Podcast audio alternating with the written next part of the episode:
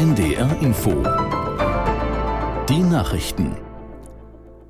Um 15 Uhr mit Klaas Christoffersen.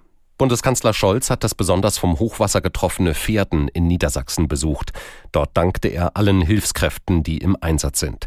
Begleitet wurde der Kanzler von Ministerpräsident Weil. Wie in Hochwasserschutz investiert werden könnte, fasst Christina Gerlach zusammen was die Landesregierung gesagt hat, was sie machen möchte.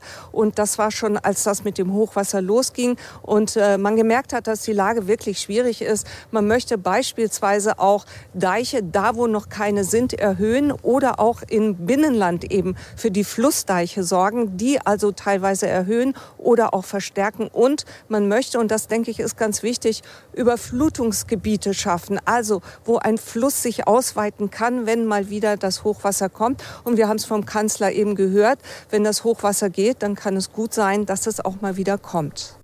In seiner Neujahrsansprache hat sich Kanzler Scholz zuversichtlich gezeigt, dass Deutschland den Herausforderungen dieser Zeit gewachsen ist. Er ruft die Bürgerinnen und Bürger dazu auf, Probleme tatkräftig anzugehen. Aus Berlin Andreas Reuter. Die Welt sei unruhiger und rauer geworden, sagt Olaf Scholz in seiner Neujahrsansprache. Aber wir in Deutschland kommen da durch. Wir kommen auch mit Gegenwind zurecht. Nach dem Urteil des Verfassungsgerichts zum Bundeshaushalt könnten nicht alle Vorhaben der Regierung umgesetzt werden, räumt Scholz ein. Dennoch gebe es konkrete Entlastungen für die Bürger. Von morgen an zahlen Arbeitnehmerinnen und Arbeitnehmer in Deutschland 15 Milliarden Euro weniger an Steuern. Israel will Hilfslieferungen in den Gazastreifen über einen Seekorridor von Zypern durchlassen.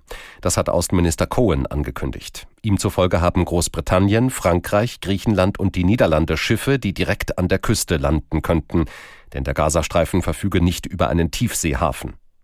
Zypern hatte den Korridor bereits im November vorgeschlagen. Demnach sollen die Hilfslieferungen im zyprischen Hafen Lanaka überprüft und dann an die 370 Kilometer entfernte Küste des Gazastreifens gebracht werden. Die ostukrainische Stadt Kharkiv ist erneut Ziel eines Drohnenangriffs geworden. Laut ukrainischer Luftwaffe wurden dabei in der Nacht fast 30 Menschen verletzt. Aus Kiew Andrea Beer. Laut Polizei schlugen drei S-300-Raketen im Industriegebiet von Kharkiv ein und zwei Iskander-Raketen im Stadtzentrum. Unter anderem mehrere Wohngebäude, eine Bank, Cafés, das Institut für Meteorologie sowie eine Klinik seien beschädigt.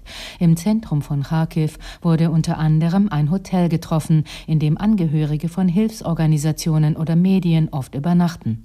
Das russische Verteidigungsministerium erklärte, in Kharkiv seien Entscheidungszentren Zentren und militärische Einrichtungen getroffen worden.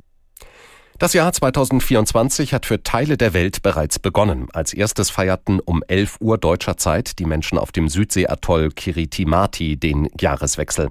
Danach folgten unter anderem Neuseeland, Samoa und Tonga. In Neuseelands größter Stadt Auckland stand der 328 Meter hohe Sky Tower im Zentrum einer Lichtershow. Um 14 Uhr deutscher Zeit wurde auch im australischen Sydney der Himmel erleuchtet, teils mit Feuerwerk, teils mit Lichterprojektionen, die weder Lärm noch Luftverschmutzung verursachen. Das waren die Nachrichten. Das Wetter in Norddeutschland.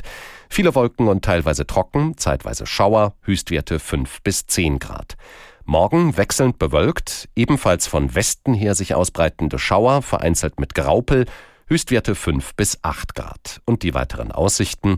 Am Dienstag von Südwest nach Nordost ziehender Regen, davor und dahinter trockene Abschnitte. Temperaturen von 4 bis 10 Grad. Es ist 15.04 Uhr.